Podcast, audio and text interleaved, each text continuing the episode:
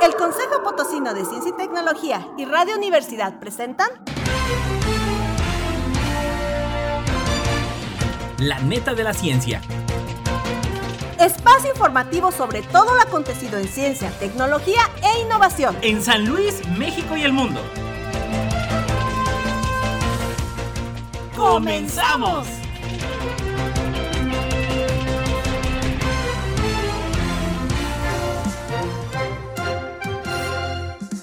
¿Qué tal? ¿Cómo le va? Muy muy buenos días, bienvenidos a la neta de la ciencia, ya 23 de noviembre, pues prácticamente estamos a un mes ya de celebrar la Nochebuena, pero bueno, también grandes acontecimientos científicos que se han dado, recordará usted por ahí que el 25 de diciembre se celebra el natalicio de Isaac Newton y bueno, pues también otras personalidades que quedan por aquí por estas fechas y bueno, pues ya lo sabe, sigan nuestra transmisión a través del Twitter, Instagram, Facebook y YouTube en arroba coposit, así como también a través de eh, Spotify en la neta de la ciencia. Saludan a todos los que nos escuchan a través del 88.5 de FM y 1190 de AM. Vámonos con los titulares. Titulares. ¿Por qué las pruebas para detectar enfermedades no son tan confiables como se piensa? Sinvesta prevé posible aumento en la invasión de pez león por cambio climático. ¿Cómo Darwin y la teoría de la evolución están cambiando la medicina? La microbiota posible marcador de riesgo de recaída en cáncer de colon. Un estudio en millones de pacientes confirma la relación entre endometriosis y cáncer de ovario. Prueban con éxito en ratones una terapia genética que revierte la parálisis tras un una lesión medular. Nuevos hallazgos sobre el COVID prolongado revelan que puede provocar daños en órganos importantes. Mejorar un 1% la molienda del arroz alimentaría a millones más. Radioseñales revelan secretos y agujeros negros supermasivos ocultos. Se confirma definitivamente el debilitamiento de la corriente del Golfo.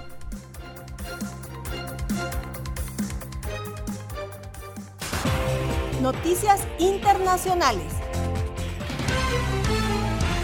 ¿Por qué las pruebas para detectar enfermedades no son tan confiables como se piensan? Por BBC News, te sientes mal y consultas a tu médico. Te hace algunas preguntas y extrae sangre para analizarla. A los pocos días te llaman para decirte que te han diagnosticado una enfermedad. ¿Cuáles son las posibilidades de que realmente tengas esa enfermedad? Para algunas pruebas comunes de diagnóstico la respuesta es sorprendentemente baja. Pocos análisis médicos son 100% precisos. Parte de la razón es que las personas son inherentemente variables, pero muchas pruebas también se basan en muestras limitadas o sesgadas de pacientes, y nuestro propio trabajo ha demostrado que los investigadores pueden exagerar deliberadamente la efectividad de nuevas pruebas. Nada de esto significa que debamos de dejar de confiar en los análisis de diagnóstico, pero una mejor comprensión de sus fortalezas y debilidades es esencial si queremos utilizarlos sabiamente. Se estima que la prueba detecta el 93% de los cánceres, pero tiene una tasa muy alta de falsos positivos, ya que alrededor del 80% de los hombres con un resultado positivo en realidad no tiene cáncer. Para aquellos en ese 80%, el resultado crea un estrés innecesario y probablemente se les somete a más pruebas, incluidas biopsias dolorosas. Las pruebas rápidas de antígenos para COVID-19 son otro ejemplo de análisis imperfectos muy utilizados. Una revisión de estas pruebas encontró que de las personas sin síntomas pero con un resultado positivo, solo el 52% en realidad tenía COVID. Entre las personas con síntomas de COVID y un resultado positivo, la precisión de las pruebas aumentó al 89%. Esto muestra cómo el desempeño de una prueba no se puede resumir en un solo número y depende del contexto individual. ¿Por qué las pruebas de diagnóstico no son perfectas? Una razón clave es que las personas son variables. En los análisis de sangre, muchos factores extraños pueden influir en los resultados, como la hora del día o la última vez en que se ha comido.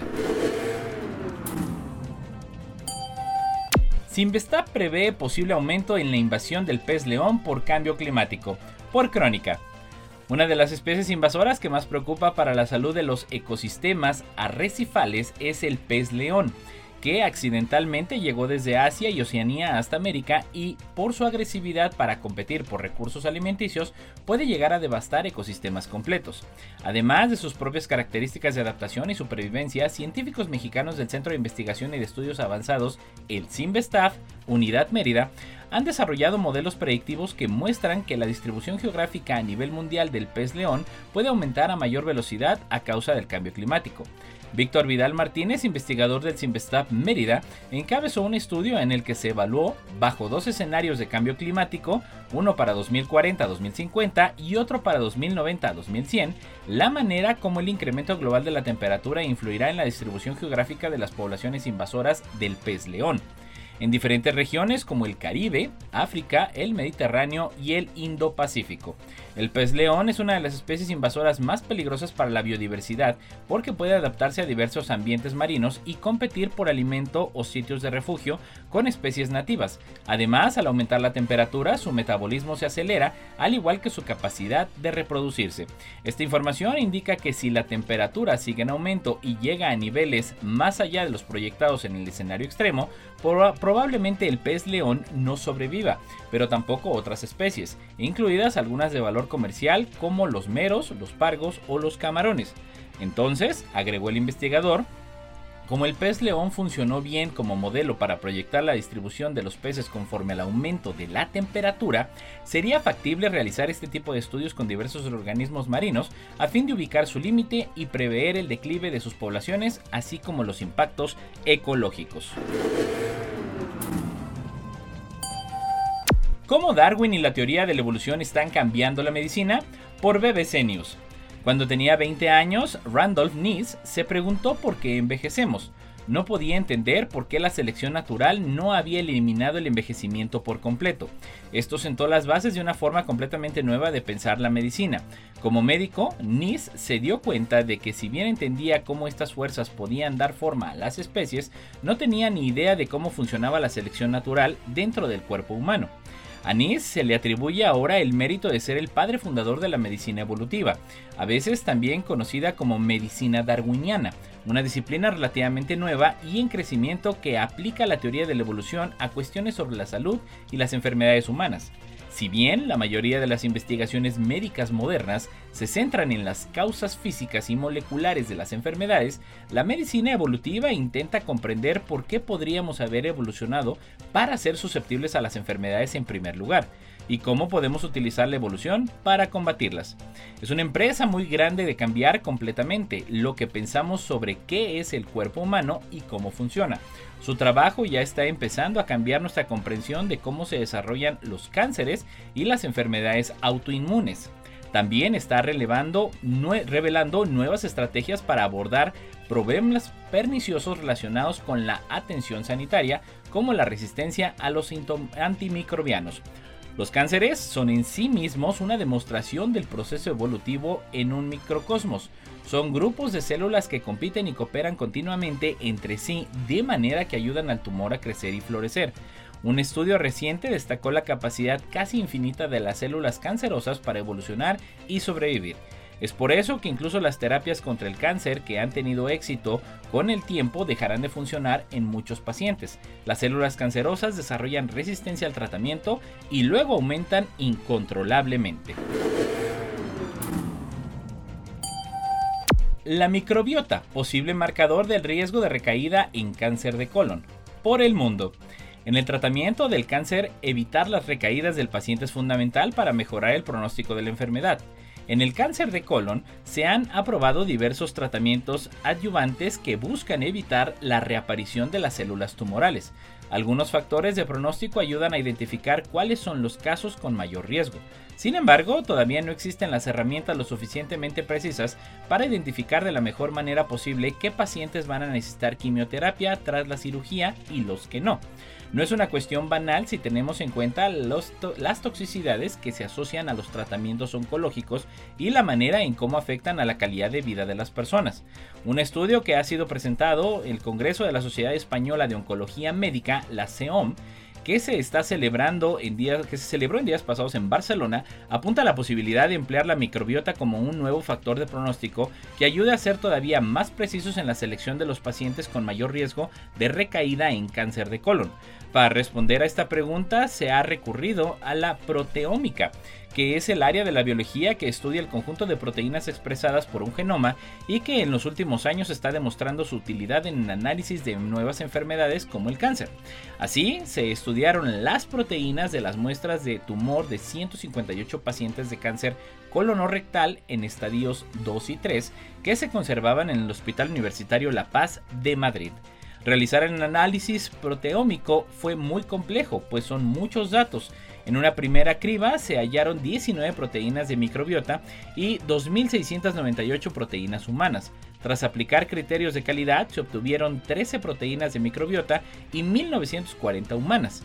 Finalmente, el análisis de Kaplan-Meier determinó que tres proteínas de la microbiota están relacionadas con supervivencia libre de enfermedad, detalló el oncólogo.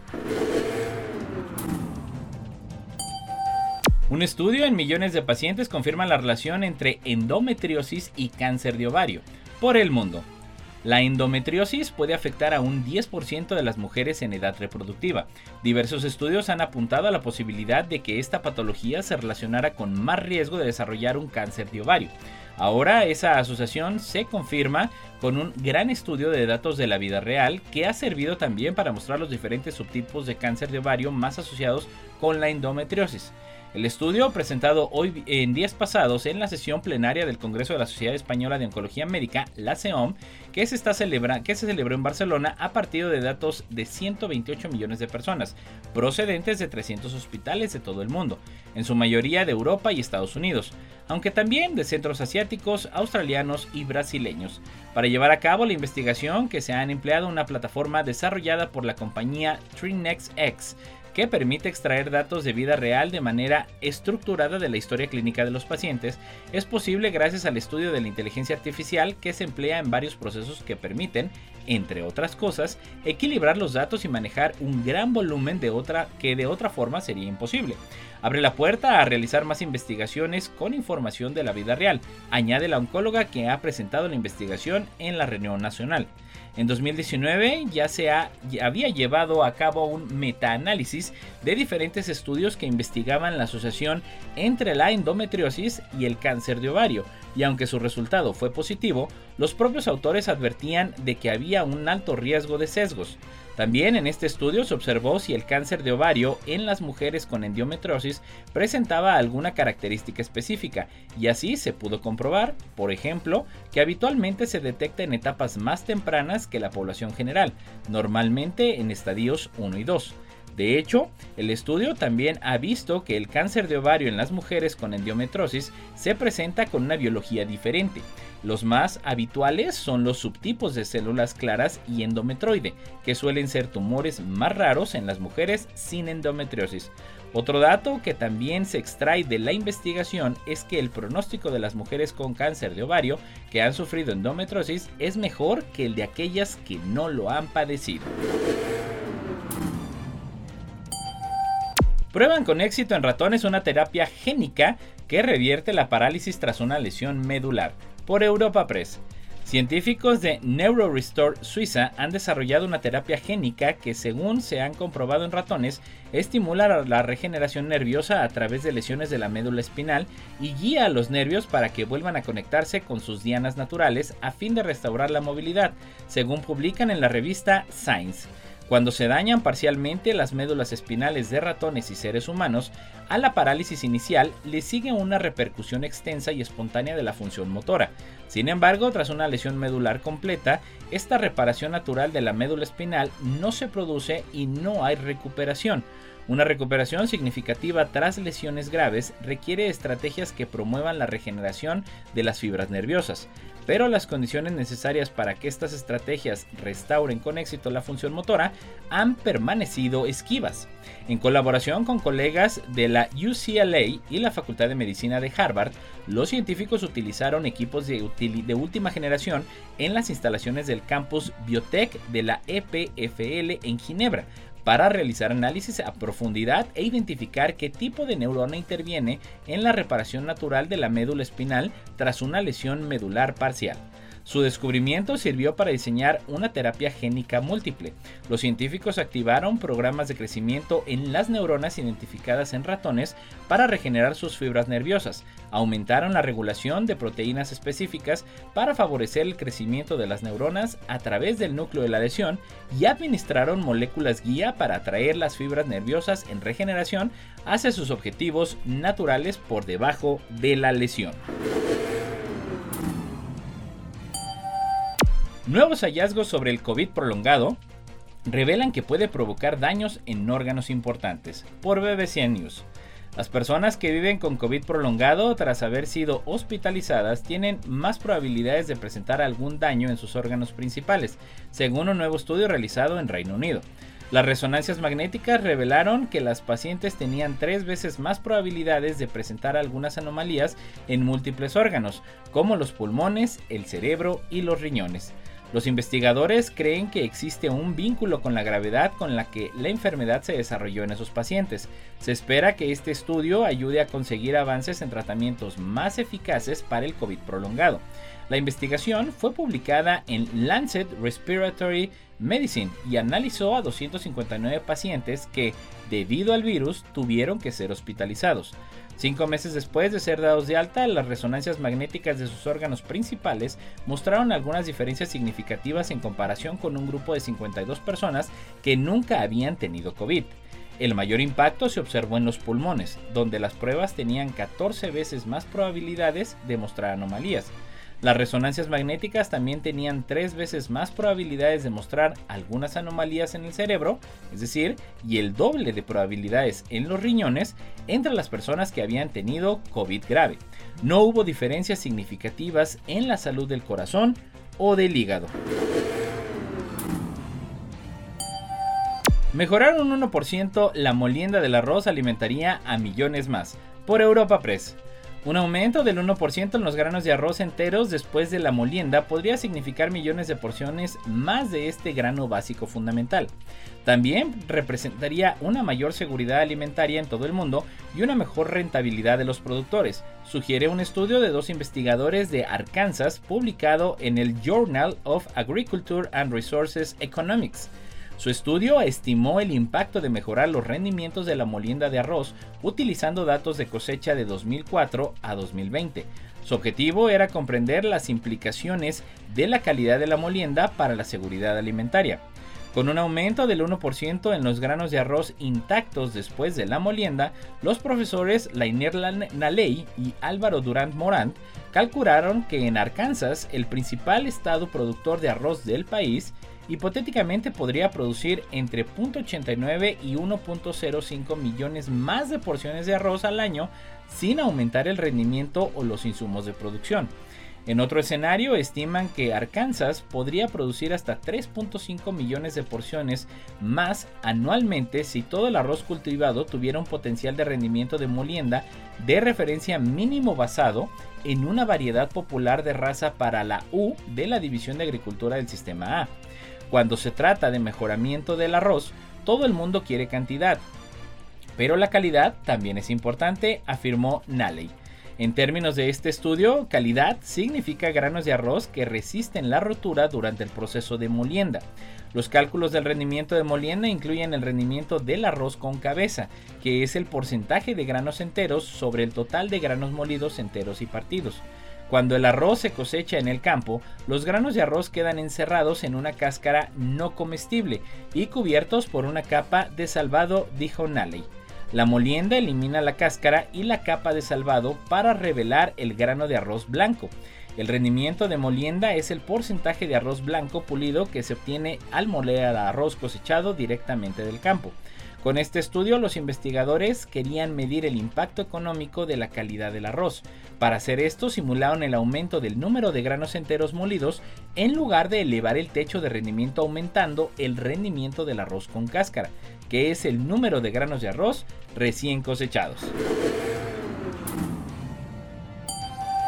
Radioseñales revelan secretos que agujeros negros supermasivos ocultos. Por Europa Press, astrónomos han encontrado un vínculo entre la calidad del polvo que rodea un agujero negro supermasivo y la intensidad de la emisión de radio producida en galaxias extremadamente brillantes. El equipo dirigido por la Universidad de Newcastle y la Universidad de Durham utilizó nuevos datos del instrumento espectroscopio de energía oscura, es decir, el DESI que está realizando un estudio de 5 años de la estructura a gran escala del universo que incluirá espectros ópticos para unos 3 millones de, de galaxias extremadamente brillantes impulsadas por agujeros negros supermasivos. Descubrieron que los eh, que, están que contenían más polvo y por lo tanto parecían más rojos, tenían más probabilidades de tener una emisión de radio más fuerte en comparación con los cuárzares que tenían muy poco y ningún polvo y parecían muy azules. Los hallazgos se publican en Monthly Notices of the Royal Astronomical Society. Casi todas las galaxias conocidas contienen un agujero negro supermasivo que con agujeros negros con una masa de millones a miles de millones de la de nuestro Sol, en su centro, incluida nuestra propia Vía Láctea, en algunas galaxias hay gran cantidad de material en el centro que alimenta y hace crecer este agujero negro supermasivo, haciéndolo muy energético y activo. Se confirma definitivamente el debilitamiento de la corriente del Golfo por Europa Press. El transporte de agua de la corriente del Golfo por el estrecho de Florida se ha ralentizado un 4% en las últimas cuatro décadas, pero no hay certeza sobre la causa de esta tendencia según un nuevo estudio. La corriente del Golfo, que es una importante corriente oceánica frente a la costa este de Estados Unidos y parte de la circulación del Océano Atlántico Norte, desempeña un papel importante en el tiempo y el clima, y un debilitamiento podría tener implicaciones importantes. El estrecho de Florida, ubicado entre los Cayos de Florida, Cuba y las Bahamas, ha sido escenario de muchas campañas de observación del océano que datan de la década de 1980 y antes. Esta importante tendencia ha surgido del conjunto de datos solo durante los últimos 10 años.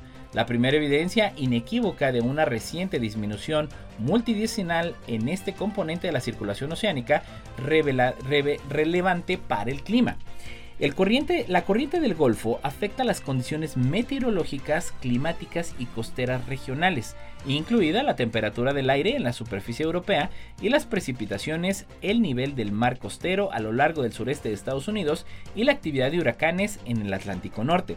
El documento no incluye si el debilitamiento de la corriente del Golfo se debe al cambio climático y a factores naturales afirmando que estudios futuros deberían intentar identificar la causa del debilitamiento. Y bueno, pues en esta primera parte de la neta de la ciencia, pues nos estamos poniendo al día precisamente con lo más relevante en ciencia, tecnología e innovación en el ámbito eh, nacional, internacional y también local de todo lo que sucede. Déjenme platicarle que a lo largo de este año el Consejo Potosino de Ciencia y Tecnología pues ha realizado un sinnúmero de esfuerzos en materia de acercamiento de la, de la ciencia a la población así como también pues buscando los mecanismos y las formas de estimular a la población que se dedica a hacer ciencia aquí en nuestro estado, pues para fortalecerlo en actividades como eventos, en congresos, en participación en olimpiadas y participación en ferias de ciencia. Tal es el caso que, bueno, déjeme hacerle la más cordial invitación para que este sábado, es decir, pasado mañana, sábado 25 de noviembre, lo invitamos a asistir al Museo Laberinto a un gran evento que será la Noche de las Estrellas. ¿Qué habrá en la Noche de las Estrellas? Pues además de actividades que presentarán distintos grupos de divulgación, eh, instituciones de educación superior, centros públicos de investigación. Habrá muchos talleres. El Composit les presentará un taller de hidrocohetes. Váyase con toda la familia. Es acceso libre, acceso gratuito para toda la familia a partir de las 5 de la tarde. Pero déjeme decirle algo importantísimo: que esto será que se va a realizar la Feria Potosina de Ciencias e Ingenierías 2024, es decir, la etapa estatal de esta gran feria que promueve el Composit, que se realizará a partir de las 4 de la tarde allí en Museo Laberinto en el marco de la Noche de las Estrellas. Ya lo sabe, ahí lo esperamos. Y a, bueno, ahorita en la segunda parte de la neta de la ciencia tenemos una entrevista muy muy importante con las representantes de la delegación de la Olimpiada de Química que se coordina desde la Universidad Autónoma de San Luis Potosí y nos hablarán sobre todo lo que sucede y que usted pueda acercarse a participar, jóvenes de bachillerato, para que puedan participar aquí en la Olimpiada de Química. No se vaya, volvemos.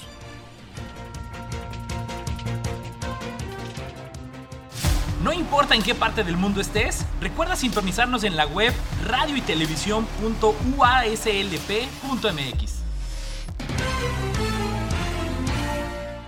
Y bueno, ya estamos de regreso aquí en la neta de la ciencia. Ya lo sabes, síganos a través de nuestras redes sociales en Facebook, Twitter, Instagram, TikTok y bueno, todas las emisiones de la ciencia, de la neta de la ciencia a través del Spotify de Radio y Televisión Universitaria. Y bueno, estamos entrando a la entrevista del día de hoy. De verdad, encantado. Usted recordará que en algún momento, bueno, pues hemos platicado aquí con chicos ganadores de las distintas Olimpiadas del Conocimiento. Y el día de hoy, bueno, pues encantados de tener aquí en el estudio de la neta de la ciencia a la doctora Saraí Vega. E, e, ella es delegada de la Olimpiada de Química aquí en San Luis Potosí y también codelegada a la, a la maestra este, Maribel Emilia Martínez, que bueno, pues también adscritas a la Universidad Autónoma de San Luis Potosí. Doctora, ¿cómo está? Buenas, buenas, buen día. buen día, eh, estamos muy gustosas de estar aquí, que nos haya invitado para poder platicar de las Olimpiadas de Química. Claro que sí, muchísimas gracias. Y bueno, maestra Maribel, pues ya sabe de su, su casa aquí, Coposí, y bueno, ya varios años de conocernos. Muchas gracias por la invitación y bueno, aquí estamos este, platicando un poquito sobre las Olimpiadas de Química. Claro que sí, bueno, tan importante la química porque por ahí voy a citar un poquito a la maestra Juanita Alvarado, que la, la vida es química, o sea, al final de cuentas, todo, todo, la química está absolutamente en todas partes.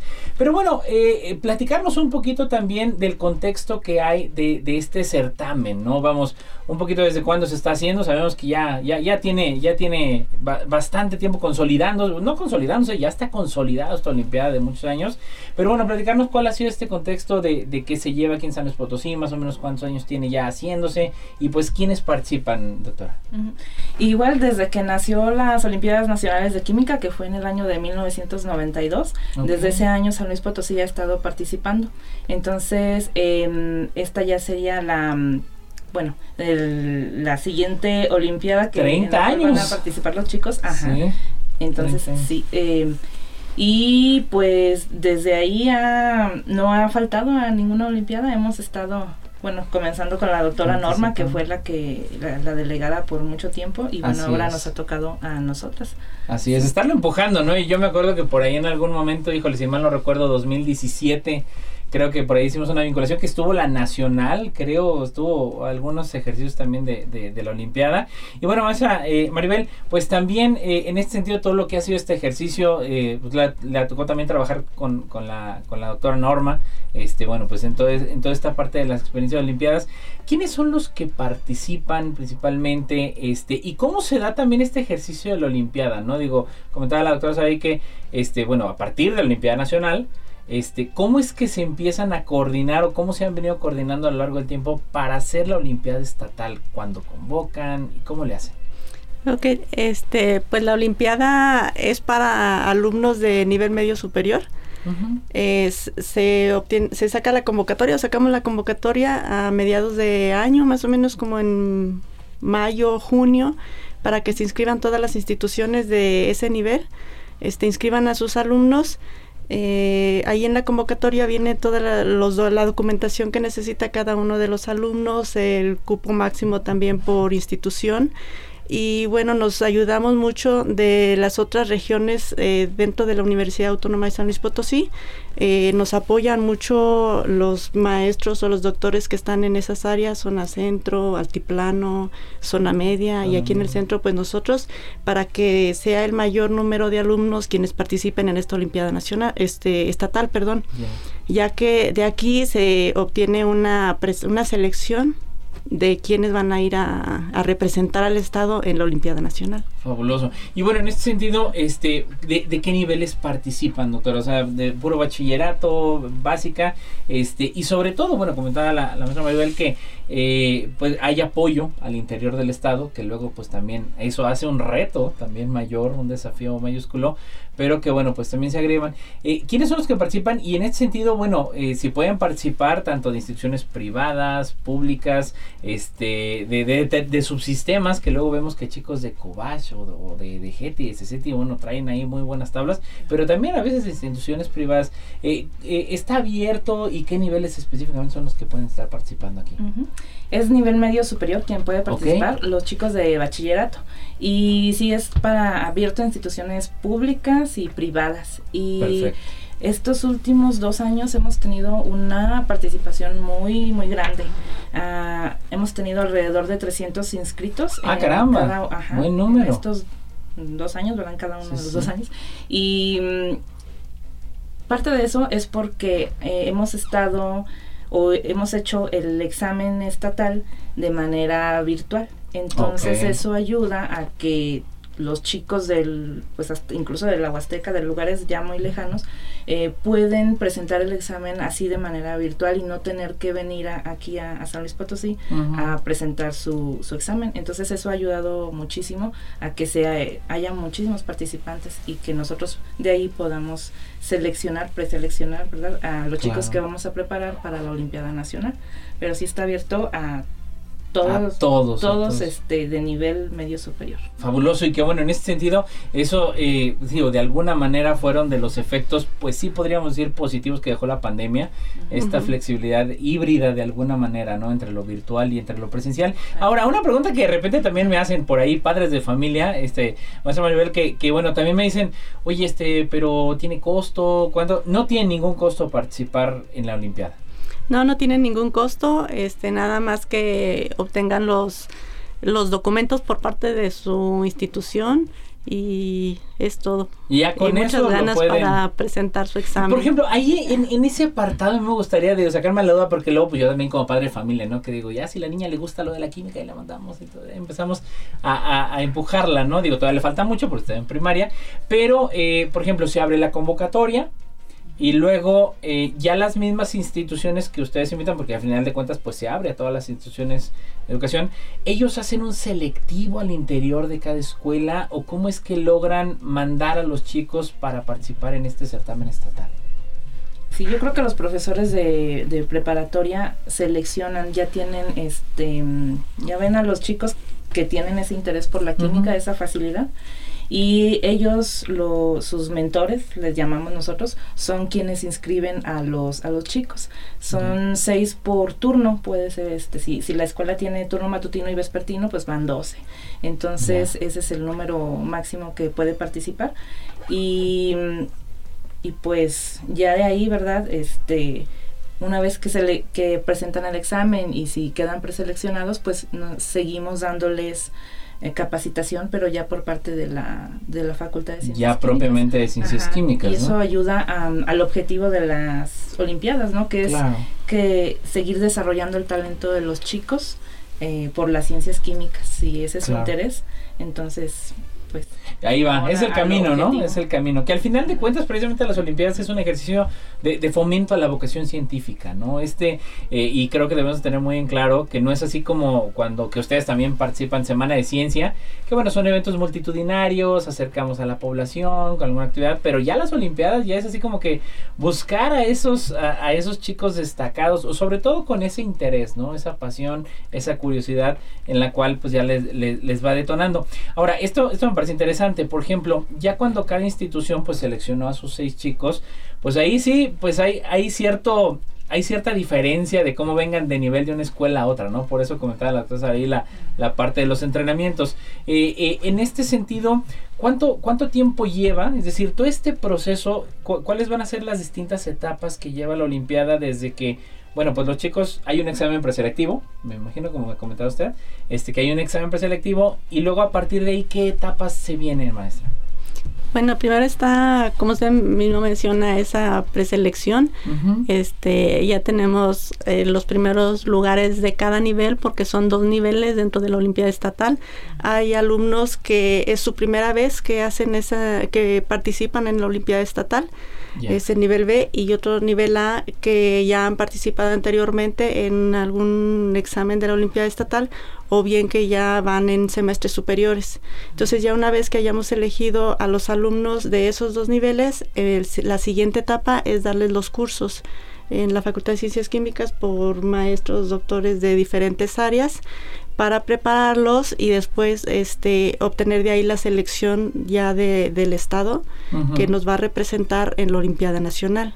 Ya. Entonces en la Olimpiada Nacional también es el examen primero escrito. En esta ocasión va a ser un examen virtual también. Ujú. Por- Sí, sí, con sí. Facilidad, digo, permite hasta la revisión logística y todo, ¿no? De alguna manera. Y después de eso ya en la nacional los que salen este ganadores en esa, claro, en esa seleccionado. primera etapa del nacional se van también a otra etapa de prepara bueno eh, experimental exámenes experimentales Claro. quienes salen ganadores de esa siguiente etapa entonces ahora sí se van a formar la preselección forman una preselección a nivel nacional sigue otra etapa de preparación generalmente por maestros de la UNAM y algunos otros Ah, maestros de bien. otros estados también que se unen al grupo de maestros que preparan este, a los alumnos preseleccionados. De ahí se obtiene la selección nacional que va a representar a México a nivel internacional. En este año, bueno, por diferentes motivos no se pudo hacer en el 2023, entonces en la Olimpiada Internacional se realizará en, en En 2024. 2024, a principios- a principios de- Ya, don- ya tienen fecha, ya tienen para ver si hacemos maleta y nos vamos para allá. o- ya, ya tienen definido dónde va a ser la, Sí. la internacional. La, bueno, la nacional que viene ahora en febrero del 2024 va a ser en la Universidad Autónoma del Estado de Morelos. Ah, ok. Ahí es donde van a hacer la parte experimental, la parte práctica, los chicos que hayan pasado el examen teórico, que se va a hacer virtual. Eh, y me parece que el internacional es en Arabia Saudita, el del 2024. Ah, en Arabia Saudita. Sí. Ya a En mediados Riyadh. de año, me imagino, por allá. En. Riyadh, del ¿verdad? 21 al 30 de julio, en Riyadh, Pleno en calor. Arabia Saudita. Sí. Uy, qué maravilla, Así ¿no? Pues es. ahí me, me llevan de cargamaletas o algo, porque pues, va a estar muy, muy interesante. Ahora, oh, pregunta, obviamente, eh, esa me da así curiosidad morbosa, ¿no? Que, eh, el, por ejemplo, la- en la elaboración de los exámenes, obviamente, pues ustedes como delegadas, pues también integran al equipo de especialistas que les apoya. Este, año con año tiene que haber un diseño del examen y esto lo homologan con los demás estados. ¿Cómo, cómo funciona este ejercicio? Digo, no se vale decir las respuestas del examen porque yo sé que igual si algún chavo las escucha, pues ya valió. Pero, este, ¿cómo, ¿cómo es este ejercicio que luego no se ve tras bambalinas, que es un esfuerzo titánico que hacen como delegadas de la Olimpiada, este, para elaborar los exámenes, ¿no? Y también año con año, porque comentaba la maestra, la, la maestra Emilia de, de decir, híjole, este, pues si hay un chico que ya viene de haber participado, y si son de bachillerato, pues entendería que al menos tres veces yo en mi vida pudiera participar en la Olimpiada de Química, pues dice, agarra el del año pasado, ¿no? Y, y no sé, ¿cómo es este ejercicio de hacer el examen? ¿Cómo va? Sí, va cambiando año con año. Se van Ya. cambiando. Bueno, el, nos basamos en un temario que es el temario de la Olimpiada Nacional de Química y lo y, y en base a esos temas es como nosotros vamos generando los, los reactivos y si van cambiando año con año y vamos incluyendo de, de un nivel mm, que no, que no son muy complicados Claro, más hasta- básico. De básico Sí. hasta lo más complicado porque en la Olimpiada Nacional am, los temas que se ven pues es- son hasta química orgánica este Nivel Ya elevada. nivel Y, estamos hablando de bachillerato, o sea, los chavos todavía pues, están... Así Sí, es. sí, sí. Yo creo que en muchos bachilleratos se, se empieza a ver nomenclatura, grupos Claro. funcionales, pero los chicos que presentan la nacional ya tienen que saber de reacciones químicas, Claro, entonces sí es un claro. poquito más complicado. Y, y ese es el, el sondeo en el estatal, ver hasta qué punto saben, ¿no? con algunos de estos reactivos, hasta qué punto ellos tienen conocimiento y para posteriormente saber en dónde los vamos a preparar cuando ya estén en, en la facultad. eh, Ya entrenándose, ¿no? Ya preparando y todo. Y también, bueno, este como año con año, pues hay que hay que presentarse junto con los chicos que van a hacer el examen nacional. Eh, pues nos toca nos toca estar revisando exámenes, los exámenes Sí, nacionales y nos estamos dando cuenta, ¿verdad? De mm, cómo son las preguntas que les están haciendo Claro. y en base a eso pues también es tratar de, de llevar ese ese nivel a los exámenes estatales o a las preparaciones para que los chicos vayan a nacional. Sí, mantener ese nivel, ¿no? Al final del día y que se puede ir dando. Ahora, también otro elemento que yo creo que es un, gran reto que han, que, han podido resaltar durante tantos años con la Olimpiada de Química es, eh, digo, quizá distinto, digo, ahí no lo he escuchado todavía el maestro Alfonso, pero la, la Olimpiada, por ejemplo, de Historia, pues quizá no hay un examen práctico, ¿no? No hay un examen de laboratorio. Y hablar de la Olimpiada de Química demanda laboratorio, ¿no? Y al final del día, eh, pues es costo, son reactivos, es equipo, necesitamos tiempo de instalaciones. También, eh, ¿cuál es esta dinámica de cómo van sorteando? Digo, me imagino que utilizan, sabemos que hay una diferencia entre que entre bachilleratos, pues que hay laboratorios muy padres, muy habilitados, pero a veces no le sacan todo el provecho, como cuando estábamos usando la calculadora científica y no salimos de las cuatro operaciones básicas, ¿no? Pero, este, ¿cómo van sorteando ustedes? Digo, se apoyan de la facultad y cómo también van tratando de solventar este gran reto de la parte práctica, ¿no? Porque también es otro show de, digo, los chicos no traen la preparación de un chico de licenciatura que quizá ya sabe utilizar el equipo, las medidas de seguridad, no viene tan preparado. ¿Cómo van enfrentando estos retos para que los chicos pues se metan del laboratorio también a practicar. Eh, pues sí, el apoyo sí lo tenemos de la Facultad de Ciencias Químicas y de todos los maestros, bueno, de los que nos han apoyado en, las preparaciones. Y yo creo que un punto muy importante es eh, las ganas que traen los chicos de, de, bachillerato en conocer cosas nuevas. Entonces, a la hora que llegan al laboratorio, sí hay muchas cosas que no conocen ellos, que les tenemos que decir desde la parte de seguridad y cómo manejar equipo, instrumentos de laboratorio, pero ellos están dispuestos a aprender. Entonces, eso para nosotros es, tiene un gran valor y nos facilita mucho ese trabajo también. Sí, esa actitud, pues ese entusiasmo que traen. La actitud que tienen, sí, yo creo que es de lo más importante, porque muchas cosas probablemente sí, pues eh, son nuevas para ellos, tanto en conceptos este, de teoría como en de laboratorio, pero esa actitud que llevan ellos, pues es para nosotros un gran apoyo. Y de esa manera, pues vamos avanzando en, la preparación. Claro. Y no, y, digo, a mí me parece muy interesante también, este, ahorita la doctora Sari que dije, híjole, me está despertando cada curiosidad de, de decir, ahorita que hablaba usted vamos, de repente vamos arrastrando algunas preguntas eh, de que vende el nacional para irlas bajando y llevar a los chicos de estatal. ¿Cómo les fue con el tema de la pandemia? Es decir, quizá ustedes ya traían un estándar, y digo, y sabemos, hubo un rezago mundial. O sea, no pueden decir que en San Luis, que en México. Bueno, hubo un rezago educativo mundial tremendo que, digo, de repente estamos viendo en las primarias, en secundaria, y, que de por sí va a ser un reto ya cuando los empezamos a recibir, eh, los que pues también hacemos de docencia en la parte de bachillerato, de licenciatura.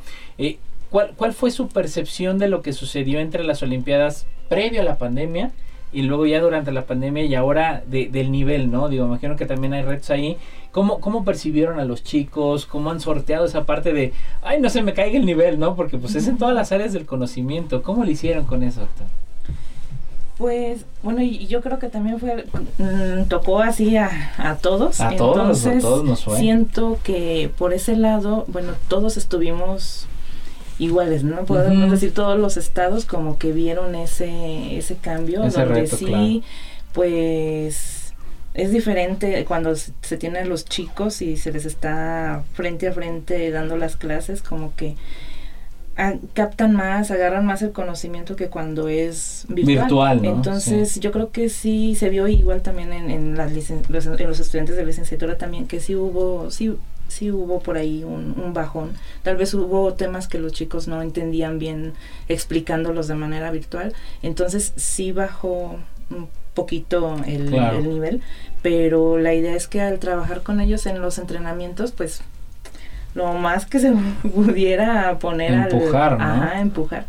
Pero sí, nosotros hemos observado, pues tanto en los chicos que participaron en la Olimpiada en estos años, como en los de licenciatura, pues que sí la pandemia afectó un poco. Sí, no, sí, sí. Sí afectó, pero y creo que ya se va saliendo de... ya esa curva, ¿no? Dijeron esa curva. de veras que parecía logarítmica. Ay, santa madre de Dios.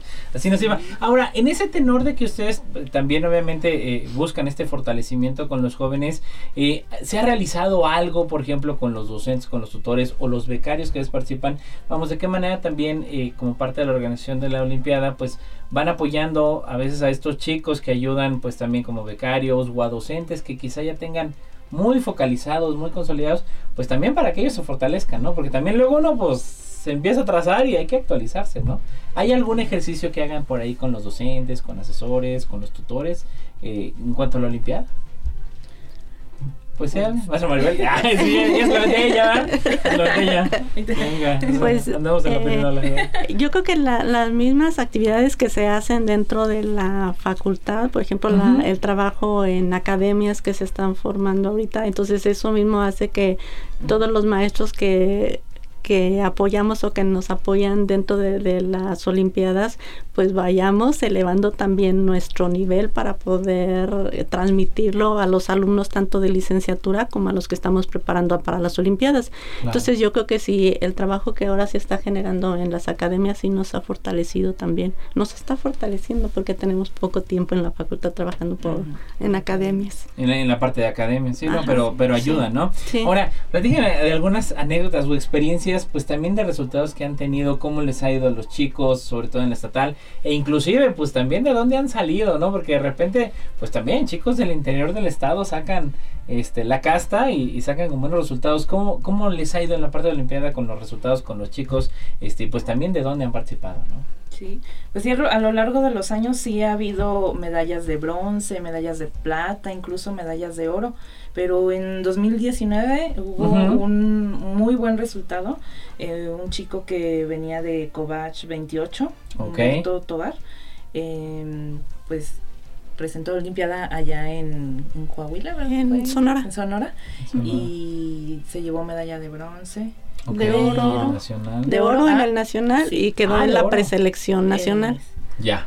Y Ya, después ya después de la preparación sí quedó en la selección nacional, entonces se fue a Turquía Ah, y obtuvo medalla de bronce.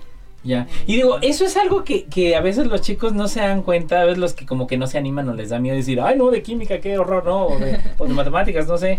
Pero, pero también esa es la experiencia de que estando en bachillerato, pues puedes conocer otras partes del mundo, te Sí. vinculas con otros. Y bueno, también en ese sentido, los resultados que ustedes han visto, pues a lo largo del tiempo y que también bajo el liderazgo de la doctora Norma, este, eh, este efecto de que si les ha tocado en algún momento algún chico que estuvo en bachillerato, anduvo en Olimpiadas y acabó en la Facultad de Ciencias Químicas. Imagino que debe haber habido varios, sí, ¿no? Sí, sí, sí. eh, varios estudiantes, bueno, en, en mi caso yo los he tenido como mis estudiantes en diversas materias. No, son buenísimos.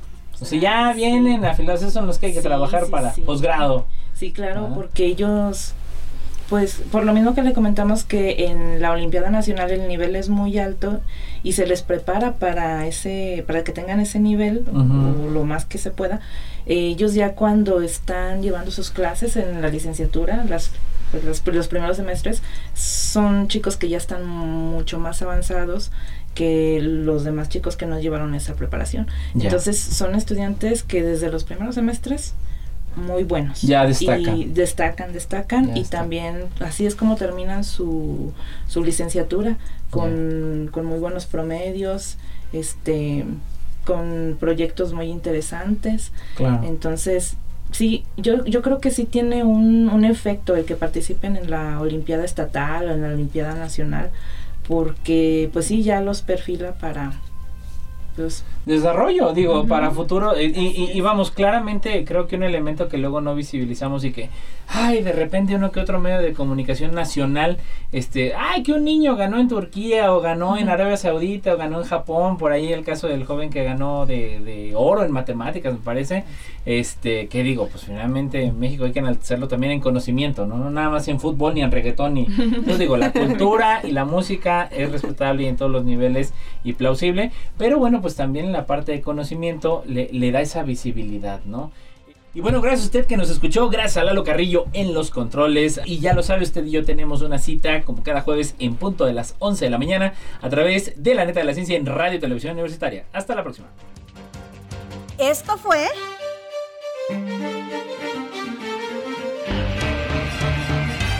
La neta de la ciencia. Noticiero de Ciencia, Tecnología e Innovación. Presentado por el Consejo Potosino de Ciencia y Tecnología y Radio Universidad.